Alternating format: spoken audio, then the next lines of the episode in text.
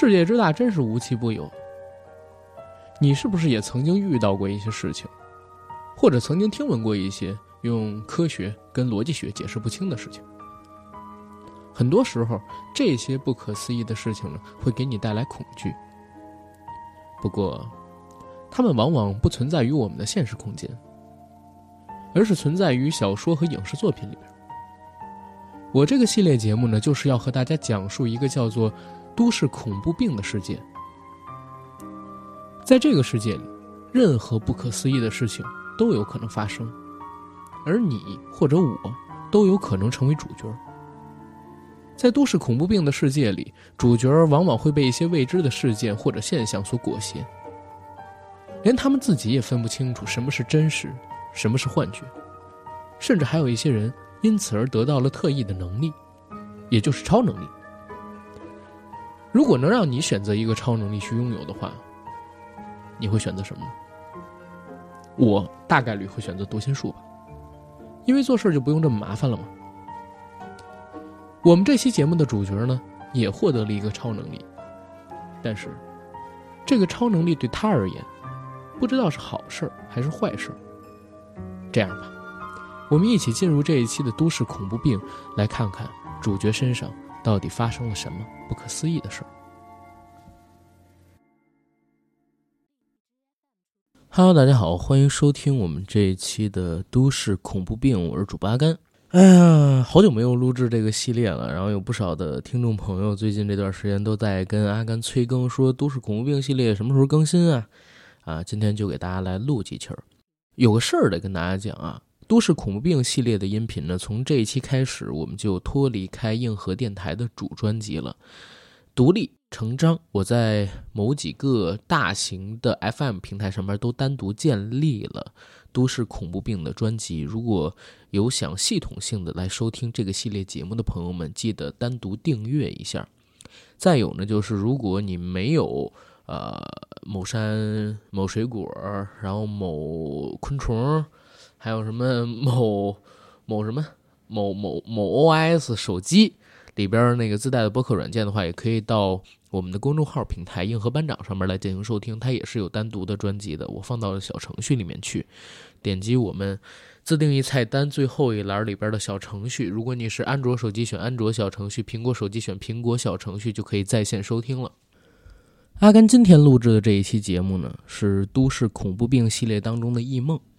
它是承接自冰箱的一个故事，然后这个故事它不是一个会令人舒服的故事，当然都是恐怖病里的每一个其实都有可能会引起听众的生理性反感，但这个故事尤其有意思，是我个人认为都市恐怖病的长篇当中写的最精彩的。这个故事发生在日本的东京，一个充满着欲望、邪恶与不安的都市。当然，在我们很多人的印象当中，它也是一个富有着流行文化魅力的城市。这个故事呢，它有很强的独立性，哪怕你没有看过之前我制作的，呃，《阳具森林》《冰箱》和《恐惧炸弹》。你基本上也能看得懂，但是如果你有看过或者说收听过我之前制作的那些节目或者说原著的话啊，你能够一上演就把整个故事的脉络把清楚。因为《异梦》这个故事比较长，而我们现在又单独制作了专辑，所以从这一期开始呢，我不太会因为赶工而缩短或者说省略小说当中的嗯文字描写。会做一个详细的类似于有声书的故事分段贴送给大家，每段的时长可能在半小时到一小时之间，希望大家可以听得开心。当然，还是那句话，如果觉得我讲的有意思，欢迎大家去读读原著。然后我们就开始进入故事了。像猫一样，它的步伐柔软、干脆，每一步都轻轻地落在走廊瓷砖上，没有一丝一毫多余的动作。因为他不需要，即使走到了玄关前，他也没有浪费一秒钟在调整呼吸去缓和该有的紧张。紧张，应该是兴奋吧。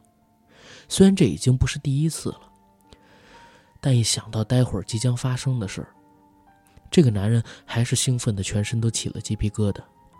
尤其是听到这间公寓的门后传来孩子的嬉闹声，这就更让他振奋了。情报是正确的。一家三口。他敲下了门。片刻，谁啊？一个男子的声音似乎正从门后窥视着他。哎，您好，呃，这边有个包裹需要您签收。他晃了晃手中的白色包裹，友善地说：“包裹。”门后的男人咕哝着将门打开，可正欲接过那白色包裹的时候，门外的陌生人伸出强而有力的右手，啪，把男主人推倒在地，然后一个箭步踏进屋内，反身就锁上了门。你你是谁？倒在地上的男主人看着陌生人手中的手枪，惊慌地问：“我。”陌生人笑了，打开包裹，这是送给你们全家的。男主人一身冷汗，完全不明白这个陌生人的意图，他是强盗吗？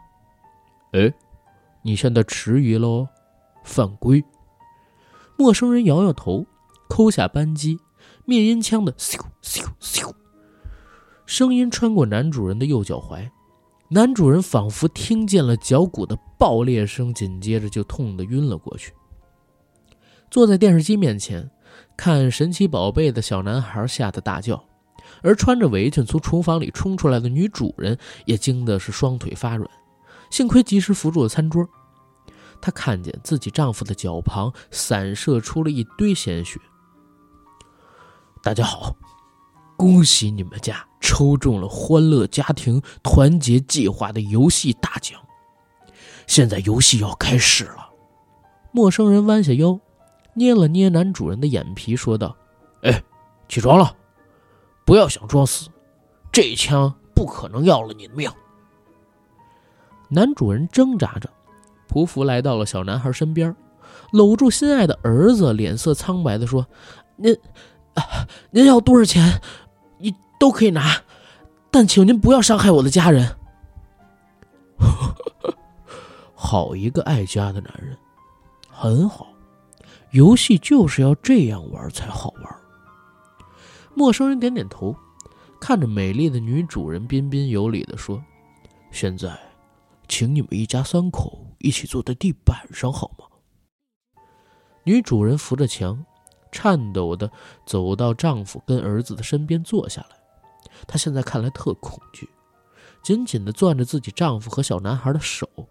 这一家三口呢，就看着眼前这位高大的陌生人。陌生人一屁股坐在沙发上，饶有兴致地看着地上的三个人说：“首先，我不要钱，我也不要命，我只想请大家陪我玩一个游戏。如果大家都表现好的话。”我就会安安静静的离开。可相反，如果你们输了游戏，我只好勉为其难的带走你们往后的人生。现在，宣布游戏规则的第一条：每个人都必须对我的要求立刻做出回应。如果你违反规则，就得挨一个枪子儿。听懂了吗？地板上的三个人点头如捣蒜。很好。看来你们都很有希望过关啊！我先介绍一下我自己，我叫做 Mr. Game，你们可以叫我游戏先生。今年的年纪呢是个秘密，职业是游戏管理者，是一个充满爱心、尊重游戏规则的新好男人。下面我要你们每个人也做一下简单的自我介绍，就从你开始吧，男主人先生。男主人脸上尽是斗大的汗珠，吃力地说：“我，我，我叫梅图二雄，在建设公司上班，今年三三十六岁。”游戏先生点了点头，眼光移到了女主人身上。女主人深呼吸，努力平静下来说：“佐柏京子，家庭主妇，三十四岁。”游戏先生点点头。温柔的看着正噙着泪珠的小男孩，小男孩害怕极了，他结结巴巴的，居然说不出一个字儿。京子紧张的抱住小男孩，恐惧的说：“小孩子太害怕了，让我帮他介绍吧。”游戏先生皱着眉说：“那也可以，不过叔叔要小小的惩罚一下不乖的小朋友。”京子紧紧地搂住小男孩，急声说：“您原谅他吧，他叫梅图秀行，今年九岁，刚念小学三年级。拜托您别对小孩子动粗。”游戏先生苦笑着说：“ 也好，为了游戏的进行顺利，我就先吃点亏吧。”京子，如果你能够把包裹在三十秒之内打开，秀行的身上就会少一个枪眼儿。开始，三十，二十九，二十八。随着声音的响起，京子一把抓起地上的包裹，像疯子般又咬又撕的，不多久就把包裹撕开，喘着气儿看着沙发上的游戏先生。嗯，十五秒，很好。秀行，长大以后记得要好好孝顺妈妈哟。游戏先生又接着说：“现在换你来表现了，小朋友，来告诉叔叔，包裹里面有什么。”秀行的胸口剧烈起伏，闪电般抢答道：“枪、老虎钳、数学本儿。”嗯，答对了，秀行，你数学好不好？普普通通。游戏先生点了点头。眼光扫视三人，说：“现在我宣布游戏的玩法，你们要注意听哦。我只说一次，这是一个家庭伦理大团结的合作游戏。游戏的成败要看你们是否能用心的为对方着想，为对方付出。如果你们是一个好家庭，这个游戏将会带给你们前所未有的亲密。”如果你们只是一个表面幸福的丑陋家庭，那么这个游戏就只能为你们的人生打上句号。我这样说，大家听懂的话就来鼓掌吧。二熊精子秀行紧张的鼓掌。二熊心想：“哎呦，也许这哥们是个疯子吧？只要我们配合一下，说不定能逃出升天。”想着想着，不由得在妻子手心上画了一个爱心符号，鼓舞着恐惧不安的老婆。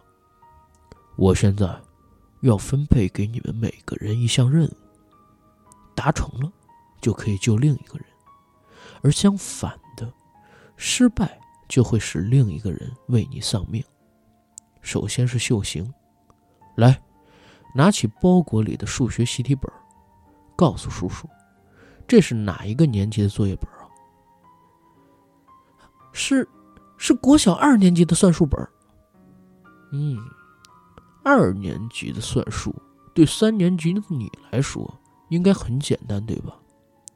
我希望你是个用功的孩子，因为接下来半个小时里，你要写完一到三十页的算术题，错的题目不能超过五个，否则。你妈妈的脑袋上面就会多出来一个洞，血会像火山一样爆出来。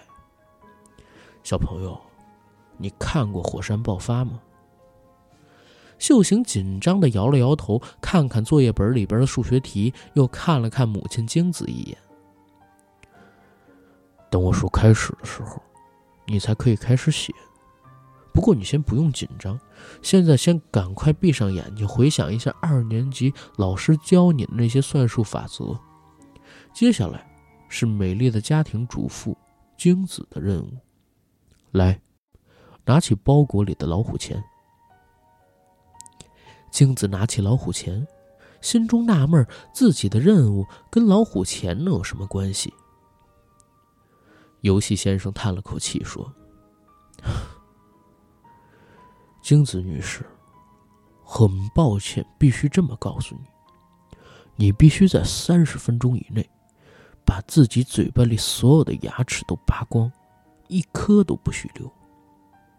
如果拔不完，你的宝贝儿子就看不到明天的卡通了。京子听完，心中惊骇莫名。看着手中这把乌金的老虎钳儿，又看了看身旁摇摇欲坠、快要昏倒的秀行，他的心都凉了。这种感觉可以说是绝望吗？不，这时候绝不能绝望，因为这关系到儿子秀行的命运。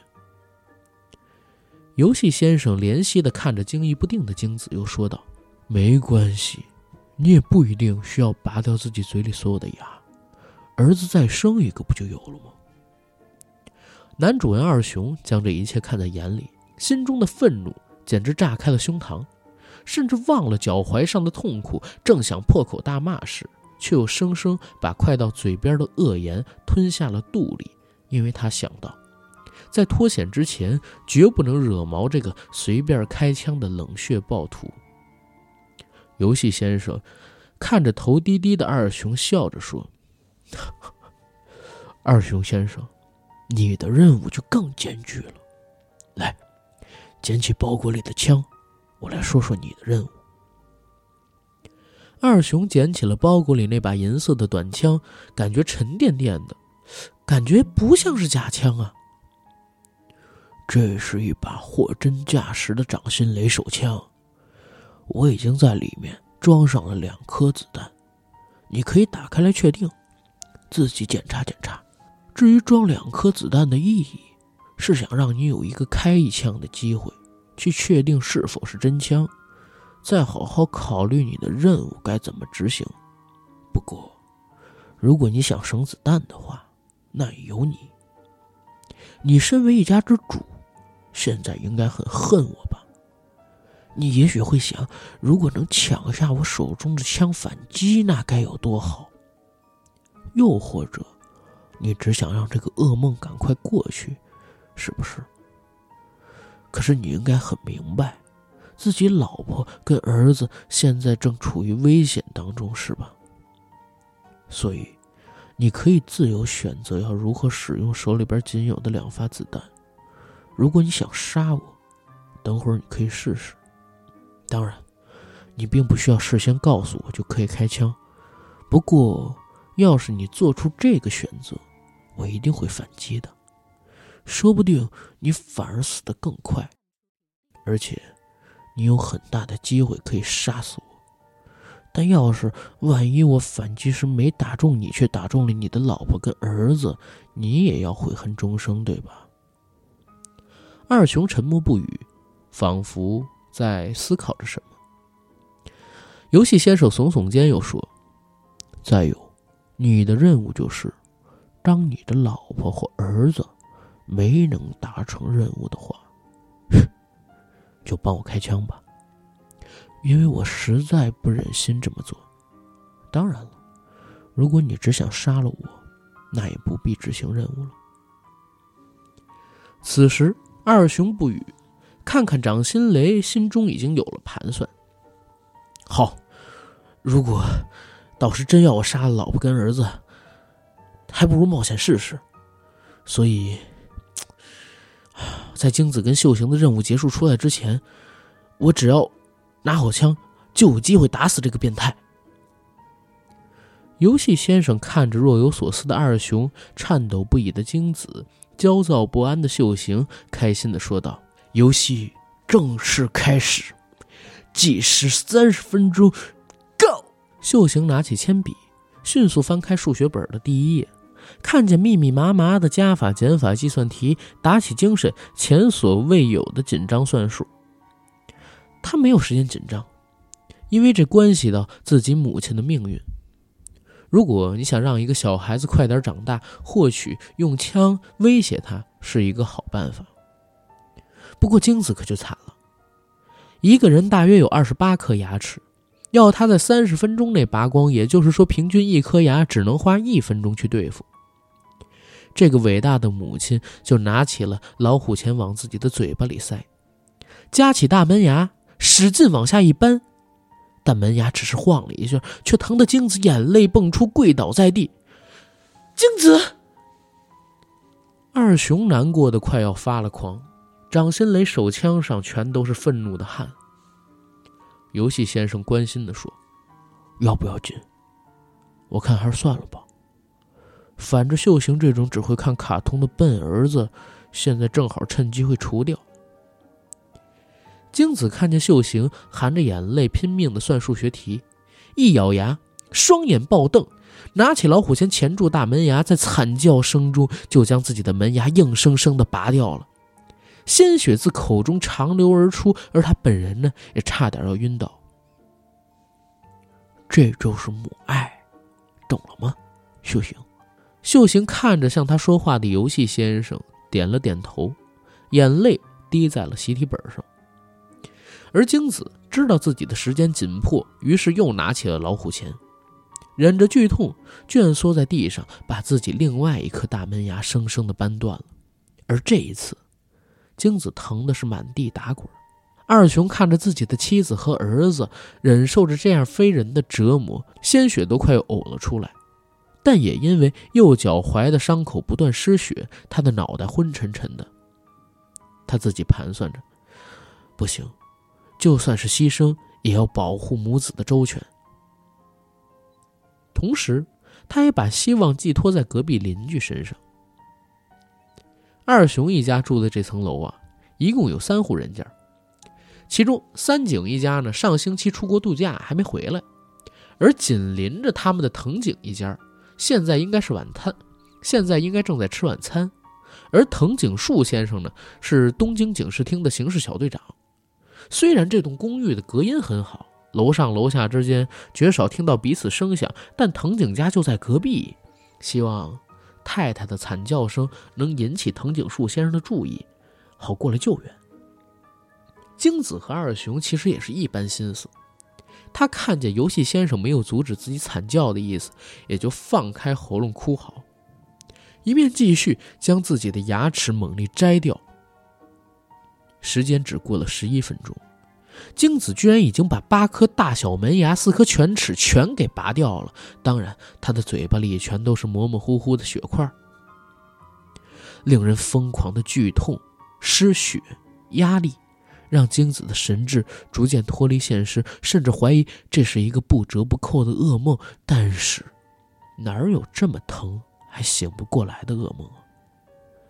游戏先生看着精子厉鬼般的样子，鼓掌说：“没有一个牙医比你厉害，简直是神乎其技啊！以后你们一家人不必看牙医了，给你老婆拔就行了。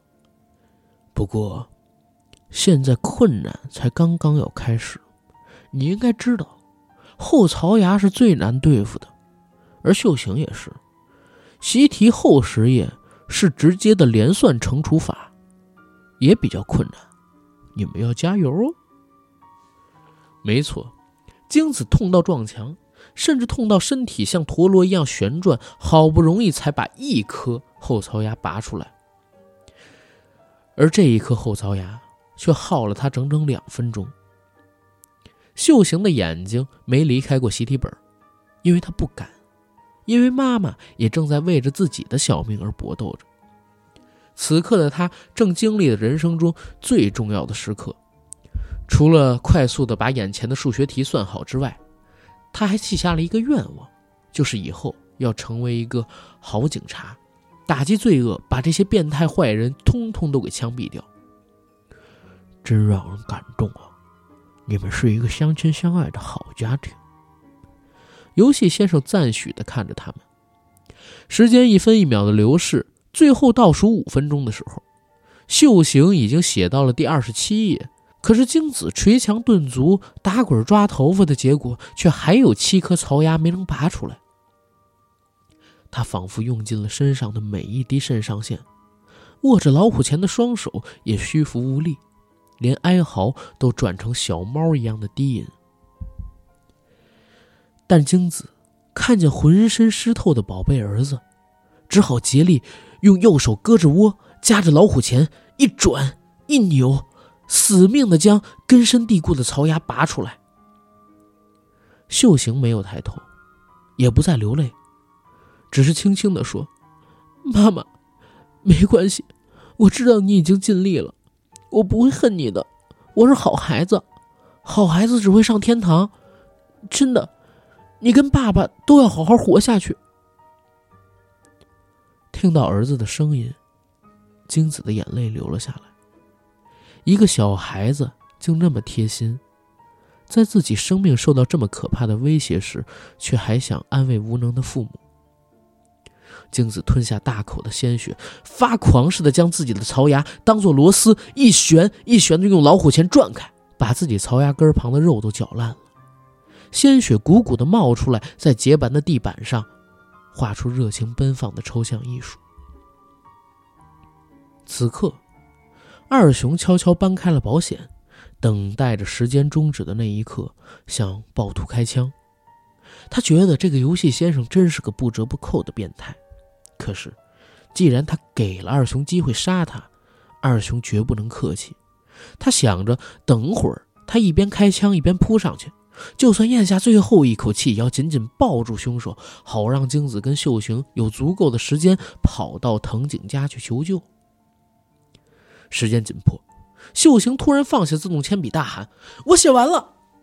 此刻，秀行才抬头，看见了摇摇晃晃的母亲。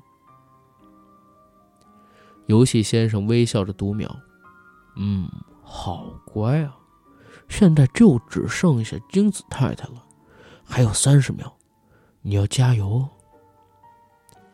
但精子还有三颗槽牙没拔出来。屋里空气焦灼的就快烧起来了。正在这时，只听见二熊一吼：“逃！”他忍着脚痛，奋力的拔地而起，扑上游戏先生，扣下了掌心雷的扳机。砰！血肉炸开，鲜血飞溅在游戏先生的脸上，而二熊呢，不敢置信的看着自己的右手腕。就在二熊向游戏先生开枪的时候，那把掌心雷手枪像一枚小炸弹一样爆开来了，把二熊的手掌生生炸碎。这他妈根本就是一场骗局！这把掌心雷不能发子弹，而是一把改造过的爆膛枪。游戏先生一脚踹开了充满怨恨的二熊，看着拔路而逃的秀行和京子，向他微笑着说：“哎，二熊先生。”你怎么那么调皮啊？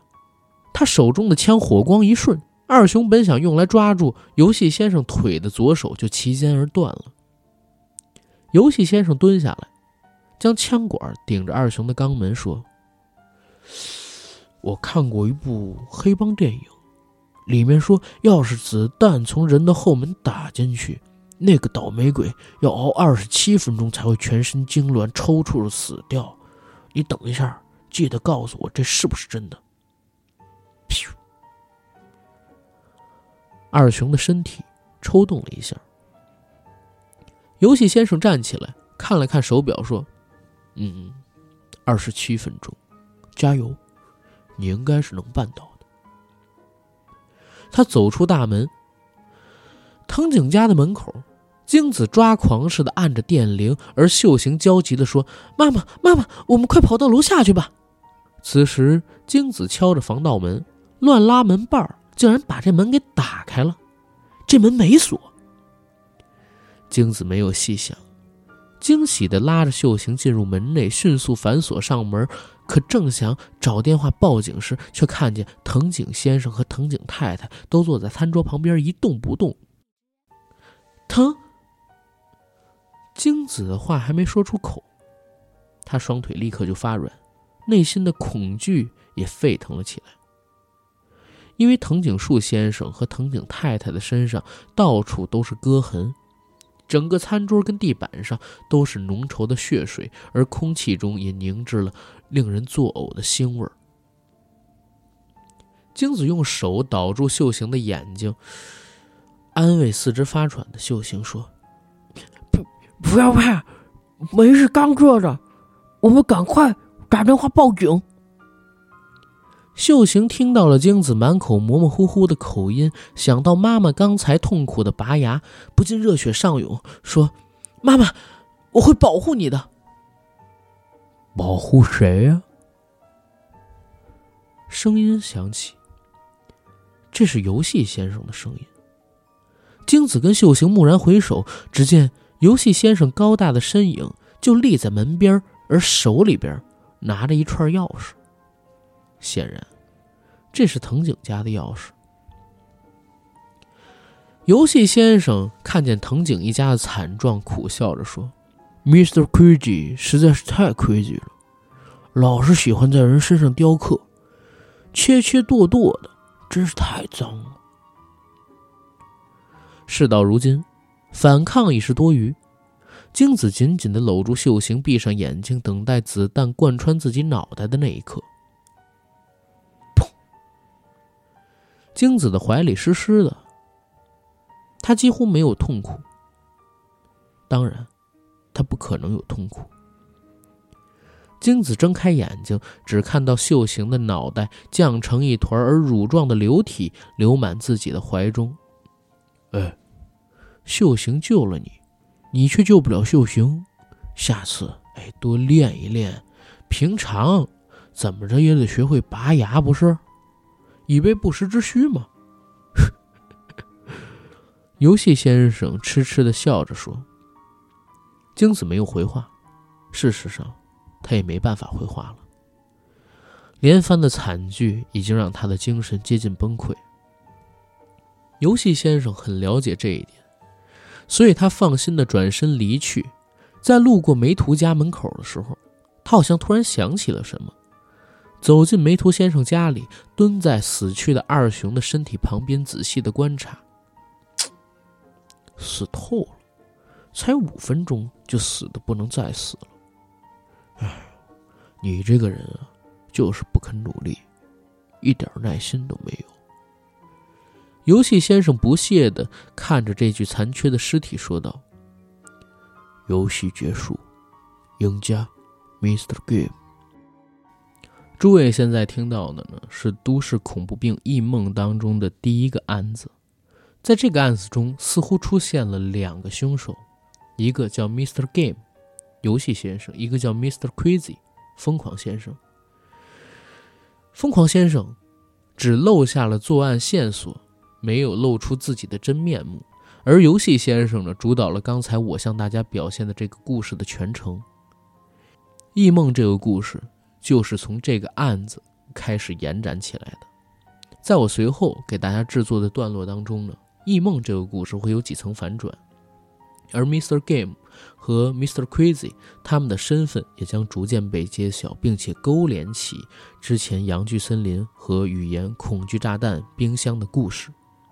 大家敬请期待。哦，对，还有一点，《异梦》这个故事呢非常有意思。它在每一章的结尾会有一个都市恐怖病冰箱的后记。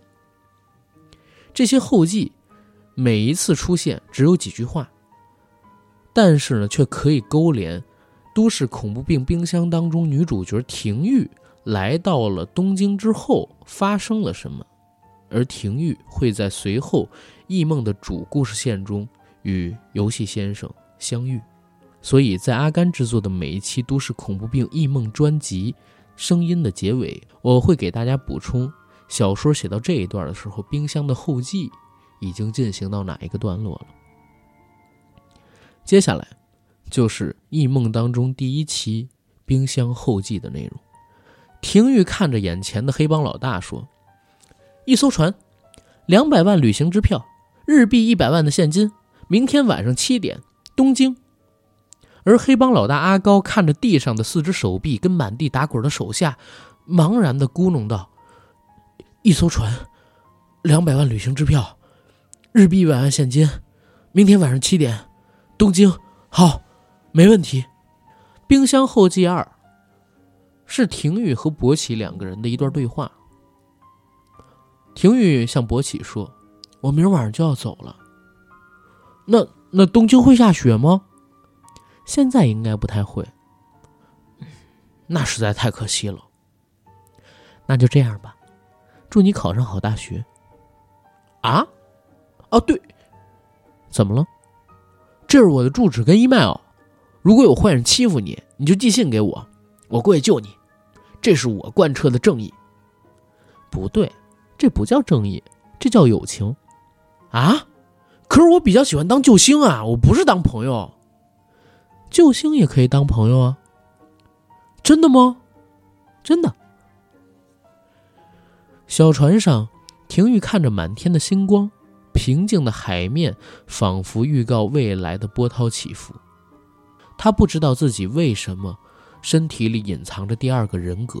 更不知道为什么第二人格身上有那么强大的力量，他也不知道自己虚假的记忆是被谁灌注进来的。还是说自己真的曾经发生过痛彻心扉的真实？他也不知道，如果自己真的发生了矛盾，那自己将归于何处？他的存在是不是只是一场笑话？想来想去，他开始由衷的期待，期待在自己身上发生的这一切只是一场误会，因为他实在不希望自己身体里的那个人格曾被那样的伤害。